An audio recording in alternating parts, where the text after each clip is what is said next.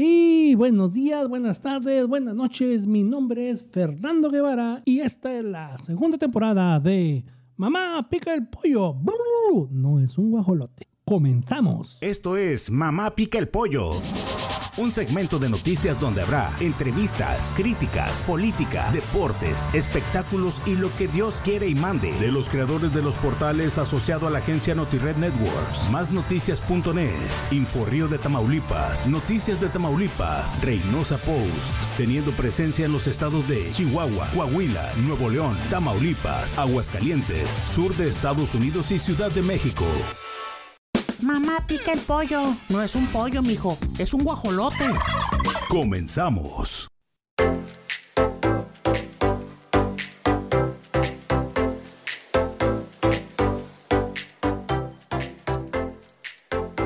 Mucho gusto que me escuche a través de este podcast que se transmite a través de la red NotiRed México, a través de todo el país, a través de nuestra red, nuestra gran red que tiene más de 21 años en este país.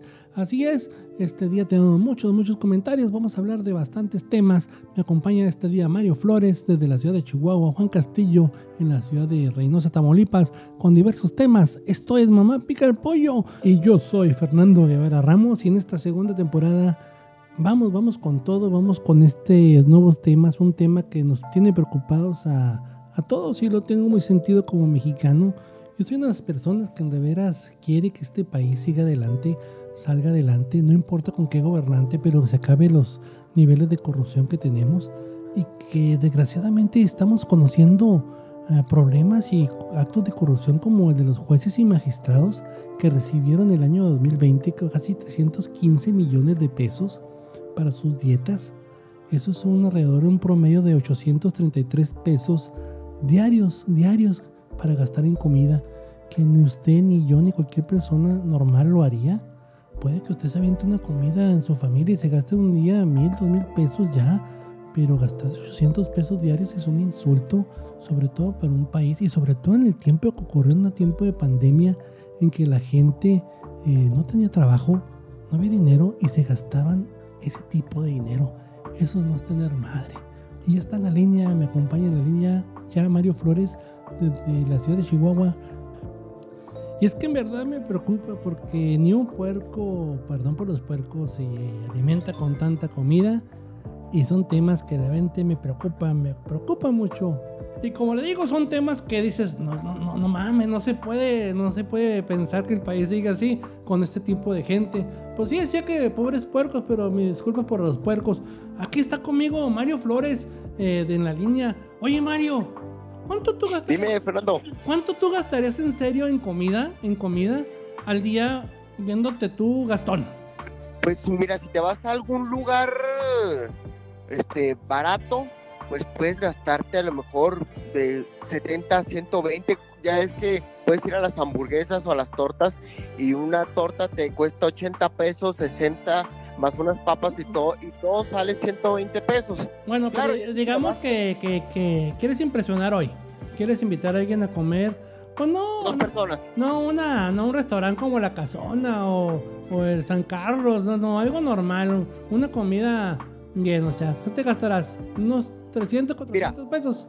Ahí te va, lo que pasa, tú puedes ir a lo mejor a un Applebee's, a un Chili's, este, algún lugar así que, que, los precios te cuesten 150, 200, alguna cerveza o algo, aproximadamente lo más caro que te puede costar sería de 500 a 600 pesos y lo menor sería como unos 300 a máximo 400 pesos aproximadamente más o menos. Pues es lo que estamos diciendo aquí en el, en el podcast, Mario que los eh, jueces y magistrados se gastaron en el 2020 315 millones de pesos nada más en, en, pura comida, que en un promedio de estos, eh, de estos magistrados, que son 420 de jueces y magistrados y visitadores, son 863 pesos al día lo que se gastan los papacitos en comida. O sea, cada uno. Cada uno, diarios. O sea, como que, como que van a un, un super restaurante de lujo. Así todos los días van a comer y todos los días comen un, un caviar. Entonces digo, bueno, si la gente comiera así, si tú y yo comemos así, una gente normal,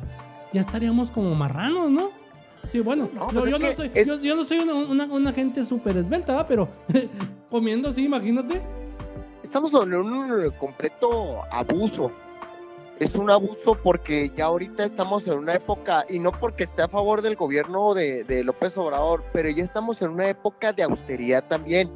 Ya ahorita muchos congresos, muchos gobiernos les están quitando los celulares, que ellos mismos se los paguen, que ya no te den, este, hay, hay gobiernos que antes les daban, por decir, si había un director en este caso, o secretario que era de fuera, este, les pagaban una cierta renta y también como un, una, especie de recurso para que ellos pudieran tener eh, su carro o rentas o, cosas así. Y esas cosas se deben estar quitando y más sobre todo cuando son de cosas de, de alimento. Yo recuerdo, déjame decirte, yo recuerdo un director, no, no lo voy a comentar quién, pero sí, de repente sí me dan ganas de mencionarlo.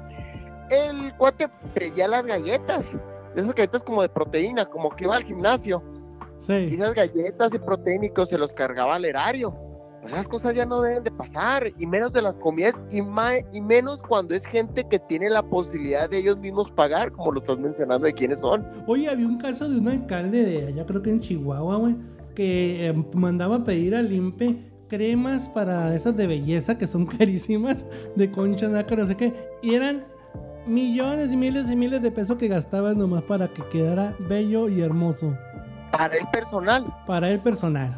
Porque bueno, yo lo, yo tengo entendido que si lo, si por si tú vas al INPE y tú tienes a lo mejor, sí, sí lo creo que lo haya pedido, pero no sabe que para para algo personal. Sí, no, no, no, son abusos. Entonces, hay abusos como esos, hay abusos como lo que hacen los magistrados, otros que ni siquiera usan, Mario, por ejemplo, el sistema de salud, tú que hablaste del sistema de salud, por ejemplo, del INPE, el INPE es un sistema de salud que tienen en Chihuahua, que es muy bueno, y muchos de los funcionarios no lo usan, pero porque prefieren irse a los privados. Y entonces ahí tenemos el problema de que, no, yo no quiero que esa burguería. Oye, es un sistema muy bueno, muchos lo quisieran, ¿verdad? Pero no. ¿Sí?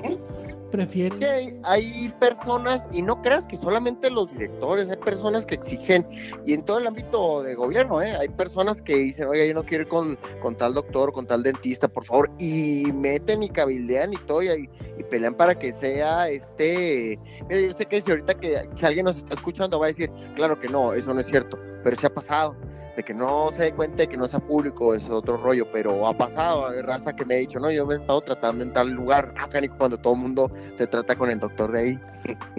Imagínate cuántas cosas no saldrán a la luz con este tipo de... Decía, sí, esto, esto lo descubrieron en un reportaje que nos hicieron llegar aquí a, a la agencia NotiRed, nos hicieron llegar este tipo de cosas, tú dices Santa, imagínate todo lo que hay. Imagínate los privilegios de los sindicatos, de los líderes de los sindicatos, como este que anda prófugo allá de eh, que se llama Napoleón, no sé qué se llamaba el señor este que. Eh, el Urrutia. El Urrutia, que anda ahí prófugo que. No, no, los sindicatos tienen privilegios. Pues, eh, ¿cómo se llamaba el, el, señor, el que siempre salía? que salía cuando se acababan los, los programas en, de, en, Televisa. Ándale. señor, que duró como 100 años. El, que hablaba, ¿Cómo se llamaba? El que hablaba así, así de la radio de comunicación. que estamos. Sí, mira, no te, no, no te voy a mentir, no me voy muy lejos. mi abuela, mi abuela que en paz descanse, su hijo trabajó todo el tiempo en la Comisión de Federal de Electricidad en Chihuahua. Entonces, cierto día mi tío, mi tío ya lo mandaron a trabajar a Torreón y se fue para ahí. Eh, se dieron cuenta que ya no trabajaba ahí y le empezaron a cobrar la luz a mi abuela. Bueno, mi abuela tenía estufa, boiler, todo eléctrico. Y cuando le llegó el recibo luz dijo, ay mamacita. Entonces, imagínate, eso es un empleado sindicalizado de la Comisión Federal. Imagínate todo lo que tienen en Pemex, todo lo que tienen en todas las... No, la gente, mira, todos los organismos tienen un cierto privilegio. Hay escuelas este pasa ya en, Monterrey, en la Ciudad de México, sobre todo este, cuando son públicas, que les dan la oportunidad de que si tú, en este caso eres maestro, que pues tu hijo sea este maestro de ahí, si me explico? Era lo que la, reforma este, educativa que tanto peleaban. ¿Por qué? Pues imagínate cuántos maestros, yo sé que muchos se van a enojar, tenemos conocidos tú y yo, que está bien, a lo mejor son ciertos. Se va a enojar, güey, se va a enojar. Pero ¿cuántos maestros tenemos que tú dices, bueno, este cuate o esta chica, porque es maestra? O sea, no se le da, no da clases bien, no se molesta, ta, ta, ta. Ya cuando ves de que, que viene de, de familiares de maestros, tú, yo lo veo de una forma positiva de que debería haber agarrado el arraigo, ¿sí me explico?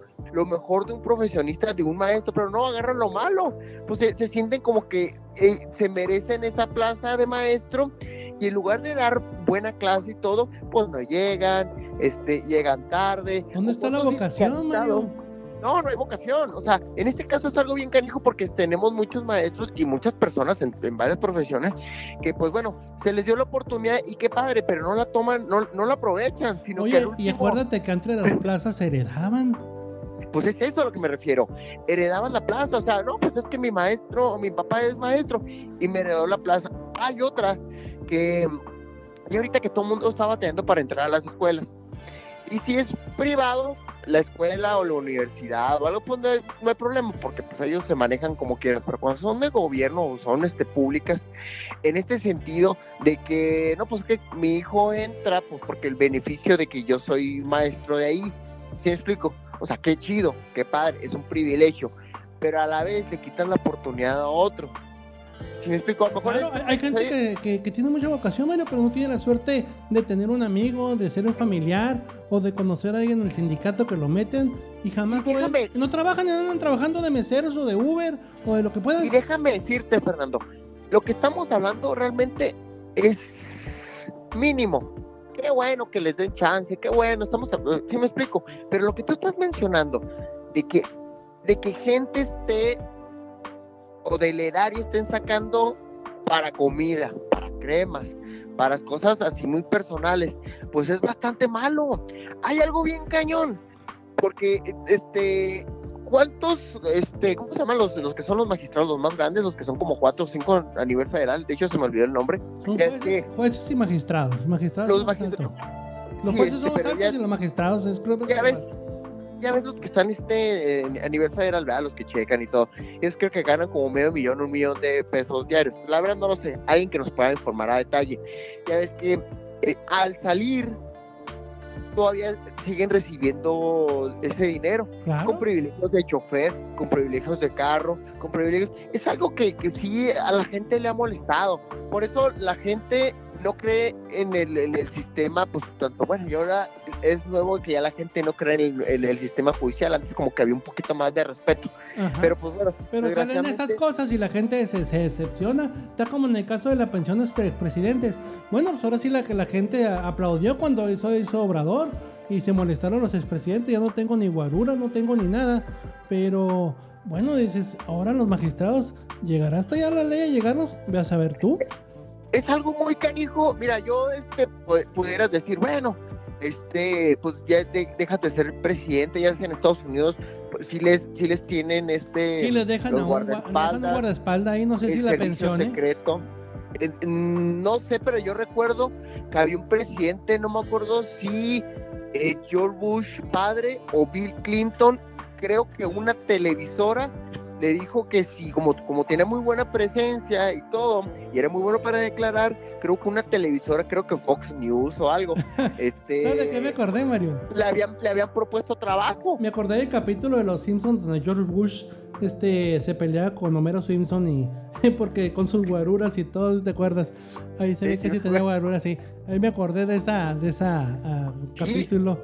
Entonces, pero la sí existe. no es tan grande debe ser algo normal. Yo sí siento que sea algo normal. ¿Por qué? Porque si fuiste un representante de un país, que fuera rata, no fuera rata, o que fueras bueno, fueras malo, eso es decisión de la gente. Yo no conozco un presidente que de alguien lo haya aplaudido eh, desde que salió jamás en la historia de México. Pero Mira, los abusos y, de México y de todos los países. Yo digo que a lo mejor sí deberían a lo mejor tener alguna cierta pensión o algo, porque pues llegas al último logro. Bueno, en este caso, pues ya cuando es un presidente ya más grande, ¿Sí explico?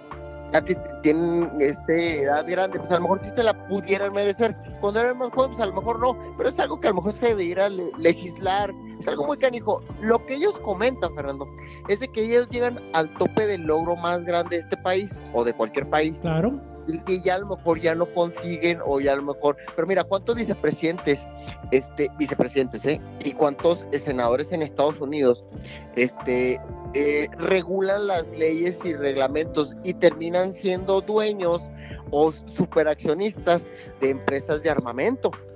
Ándale, o son contratistas, bueno. Contratistas de cigarros, contratistas de todo. Entonces, por eso en Estados Unidos, pues no puedes, este, no puedes poner una ley contra las armas. Bueno, yo también quiero saber, Mario, ¿quién tiene contrato? Que el que pinta las líneas en las carreteras, el encargado de pintar las escuelas, para saber quién diablos tiene sus contratos. Porque si vamos a eso, allá en Estados Unidos venden armas y aquí, ¿quién pinta? A ver, dígame, ¿quién pinta las carreteras? Pues se supone, se supone que hay ciertas licitaciones y son entre varias empresas. Este, se supone, pero se supone, mira, con, con, con conocidos y amigos ingenieros resaltaban que ellos habían trabajado, eh, bueno, de hecho sí conozco uno, pero no lo voy a mencionar, este, hacía carreteras, él hacía carreteras, si me explico, y él era su, su, su, pues era donde sacaba el dinero, yo lo yo, yo me acuerdo haberlo visto primero en las revistas de, en, la, en, los periódicos, en sociales y todo, y de repente me tocó conocerlo,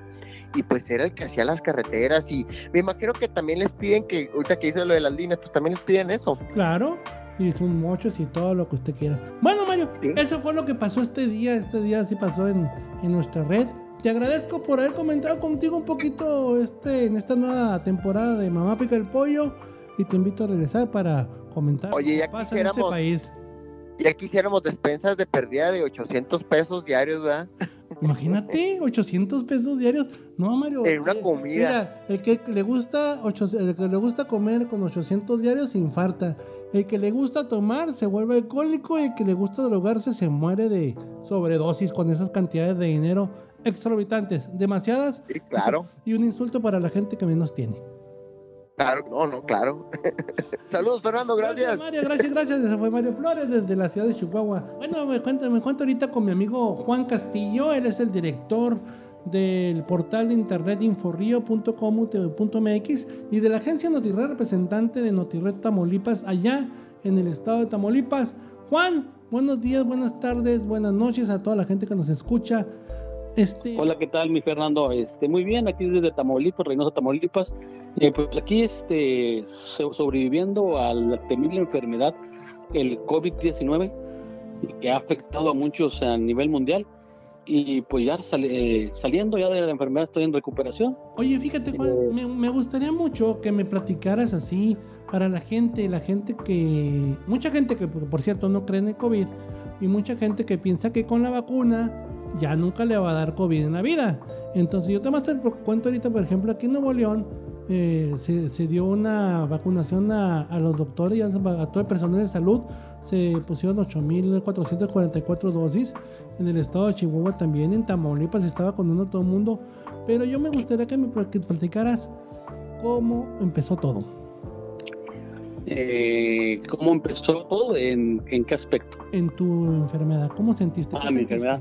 Pues yo sentí como una gripa, un cuerpo cortado, temperatura y cuerpo cansado. Y fue, fueron las señales y, la, y no perdí el olfato ni el sabor, pero sí sentí la disminución de, de, la, de, la, oxigenación. ¿Qué dijiste? ¿Te asustaste? Dijiste, ya vale, Winnie. Sí, este, efectivamente, me esperé 5, 7 días y me hice la prueba.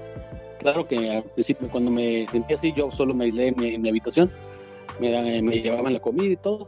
Y este, a los 7 días me hice el examen y salí y di positivo. Eh, ya lo había comentado yo con el doctor, el doctor me dijo, aíslate, toma paracetamol para la para las temperaturas, ya después me dio el, medicamento que es para tratarte fuiste, fuiste un, ciudadano responsable, te guardaste, porque hay gente que dice, no, si yo me da voy a ir a escupirle al Walmart a todo lo que agarre, fuiste responsable.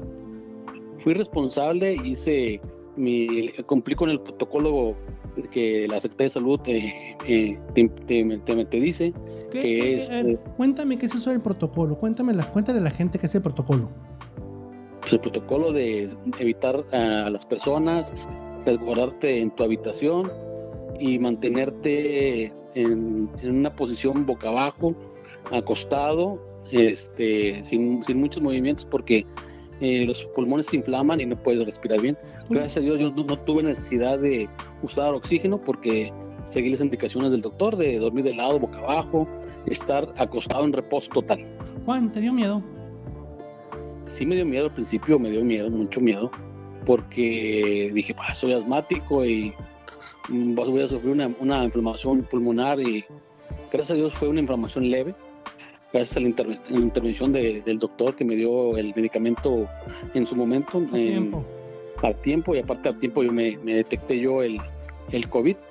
Esas son las señales que al momento de que tú tengas temperatura, cuerpo cortado, escurrimiento nasal, eh, que como que picazón en la garganta, es acudir inmediatamente al doctor con tu debido protocolo de seguridad, con eh, guantes, careta y tu pero, por ejemplo, Juan, hay, gente que no tiene todos los síntomas. Por ejemplo, una gente que no le duele la cabeza y todos los demás síntomas no le dan. O uno nomás que pierde el olfato. ¿Cómo saber que es COVID? ¿Qué te dice el doctor? Pues eso es lo que me dijo. Nada más es eh, aislarte, no tener contacto con nadie, este, este, mantener la habitación climatizada, estar fresco, tomar muchos líquidos porque te da temperatura si te deshidratas. Yo me deshidraté. Quiero que, sepa, quiero que sepa el auditorio que nos escucha en este podcast que Juan Castillo ya estaba vacunado.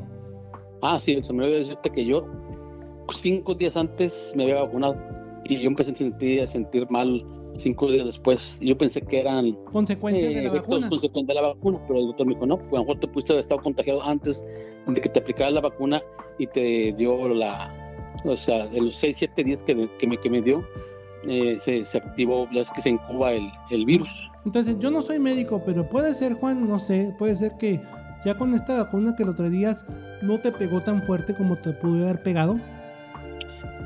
Pues el doctor me dijo que pues la vacuna no fue el detonante. Eh, acuérdate que la efectividad de la vacuna es a partir de los 14 días, cuando es efectiva el 51%. La mía fue la Pfizer que es una de las que tiene mayor efectividad en una sola vacuna, que es el 51%. A la segunda dosis te da el 90 y tantos por ciento, casi el 100% de actividad, y que, que creo que es una de las vacunas que también te ayuda a prevenir el del Delta, la nueva cepa del COVID en su variante. En su variante, ¿no? Pues qué bueno. ¿Qué más, Juan? ¿Ya acabaste el proceso? Mm, ¿Qué te cambió? ¿Te cambió la vida? Ahorita, ¿Te cambió? Ahorita no hago muchos esfuerzos, al principio, de, que estamos hoy? Lunes, como el miércoles pasado, yo quise levantar, caminar, me cansaba, me cansaba mucho, como si fuera corrido. Ya estuve pues empezando a caminar poco y ya tengo más este, resistencia al caminar. Ya respiro mejor, no tengo en la última visita al doctor eh, traía poca inflamación en los pulmones, pero por eso ya ahora dentro de dos, en el día 12 voy a ir a, llevar, a, a verlo otra vez con otra eh, placa de rayos X para que vea cómo voy en mi evolución de, del COVID, si no afectó eh, una afectación pulmonar. y, de ahí, y, de ahí, y de ahí, me imagino que ahí voy, voy a hacer una rehabilitación pulmonar para post-COVID. Así es. Entonces, ¿usted se vacunó o no se vacunó? Si se va a vacunar. De hecho, me dijo que no me pusiera la segunda vacuna. Sí, porque. Que me esperaba dos, me esperaba dos meses. Sí, para que tu organismo agarre fuerza. De hecho, traes anticuerpos tú contra el COVID naturales y tienes que esperar. Sí, bueno, yo lo que sí le digo a la gente que si usted trata de evitar, la vacuna no lo va a, va a evitar que se enferme lávese las manos, mantenga la sana distancia, use su mascarilla, no toque los ojos, la nariz ni la boca cuando ande en la calle, no tose, estornude la gente, por favor, cúbrase. Y si se encuentra bien, pues quédese en su casa, este virus no ha pasado y no pasará por un tiempo más. No, y se quedó para quedarse, ya que está Así es. Oye, y otra recomendación para la gente que vaya a acudir a vacunarse, hacerse una prueba antes para saber que no tengas COVID. Y en caso que tengas COVID, pues activar el protocolo de seguridad. Así es, y son los casos. Fíjese nada más, hasta la fecha, según este en México, hay 2.54 millones de casos de COVID. Decíamos 2 millones, eh, nunca llegaron, ya llegamos, ya se recuperaron 2 millones de personas. Y fueron Pero fíjate, otro dato. 234 mil muertos, Juan. Otro dato importante, muchos de los que nos rehabilitamos en la casa propia por cuidado de un doctor que me estuvo visitando y, y y por videollamada este, checándome. Este, muchos atendieron en su casa, cosa que el gobierno no ha contabilizado. Muchos eh, se han mantenido en su casa y muchos no, que pues no, ah, no pueden estar en la casa porque pues necesitan oxígeno o, o, o, ser entubados y tienen que acudir eh, al, al hospital para recibir esa atención. Sí, Juan, pues hay gente que no tiene los recursos para ir al hospital o un especialista y nomás queda ir al doctor Simi. Y entonces, pero me comentas, me comentas tú que esos son, muy buenos para detectar el COVID. Son, son, son los doctores de primera línea, porque recuerda que son las, las clínicas más baratas del país. Porque si checas un dato, no sé, aquí, aquí una consulta de un doctor te está entre los 500 y 800 pesos en un médico general. Carísimo. si vas a un especialista son 1000 a 1500. Imagínate, o sea, hay gente que no cuenta con esa, con esa cantidad de dinero. Y los más baratos, pues es el simio, no sé, en el rango de 50 a 100 pesos la consulta. Y son los, fíjate, son los doctores de más de primera línea, son los que han sido más afectados por el COVID porque muchos han enfermado y muchos han muerto. Pero son esos doctores, esas, esas clínicas del doctor Simic, vaya que estamos dando un aquí. Un gol, gol. Un gol, eh, son los que han tenido la mayor de, que han detectado casos de COVID y los han este eh, emitido al sector salud. Son los de primera línea. Muy bien, Juan. No, pues te agradezco, Juan Juan Castillo, que ha brincado esta batalla con el COVID. Qué bueno que ya estás bien, Juan. Te agradezco que nos hayas explicado un poquito a nuestro auditorio qué es llevar esta enfermedad y que la gente pues, tome conciencia. Gracias a Dios, sí, muchas gracias. A mí me pegó leve. Fue nada más temperatura, cuerpo cortado, debilidad y gracias a Dios fui afortunado porque muchos no, no, le ganaron la batalla al COVID. Así es, lástima. Desgraciadamente muchos jóvenes, muchos jóvenes son los que han perecido en esta, en, en, esta, esta cepa nueva del COVID. Muy bien, muchas gracias Juan, te agradezco por estar en esta segunda temporada de Mamá Pica el Pollo y nos vemos en otra Juan, ahí para platicar de otro tipo de situaciones y me da mucho gusto que nos comentares que estés bien. Gracias. Nos vemos, hasta la próxima. Mamá Pica el Pollo fue una producción de NotiRed Networks México. Los contenidos aquí presentados no son nada serios y por eso nadie debe escuchar este programa. Coma tacos y tripitas.